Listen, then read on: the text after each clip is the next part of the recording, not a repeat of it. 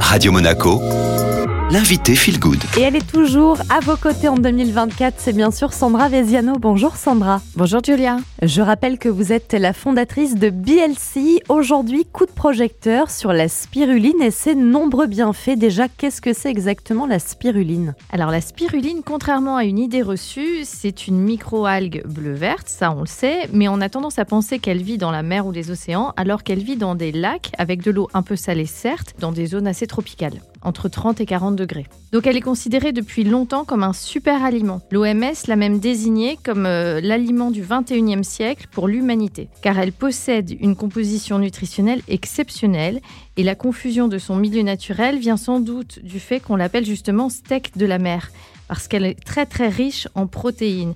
Et c'est ce qui lui a valu ce nom parce qu'elle est même plus riche en protéines que le soja. Elle est connue hein, pour euh, ses nombreux bienfaits. Est-ce qu'on peut avoir un petit tour d'horizon? La spiruline, elle est détoxifiante, c'est-à-dire qu'elle va évacuer rapidement, euh, notamment l'acide lactique, ce qui est très intéressant pour les sportifs. Elle va combler des carences, euh, notamment lors de régimes alimentaires un petit peu poussés, pour les femmes enceintes, pour les alimentations végétariennes ou véganes. Elle contient autant de calcium que le lait de vache, et ça c'est hyper intéressant.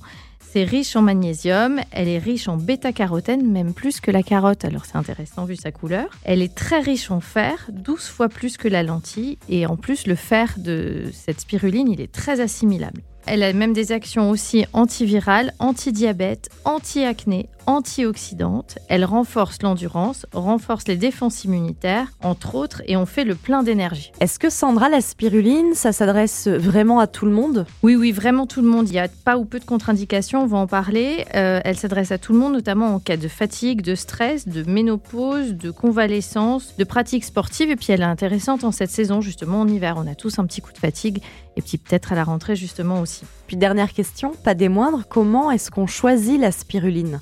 Alors la spiruline, elle a un goût un petit peu marqué, hein. elle a un goût très iodé.